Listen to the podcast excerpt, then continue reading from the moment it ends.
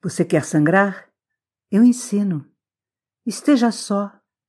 Tranque a porta, feche a janela e desligue o telefone. Não pegue qualquer vaso sanguíneo. Escolha a artéria principal, aquela cheia de você, teu rio prisioneiro. Olhe no espelho que há de desespero e abra a comporta com canivete suíço, infalível.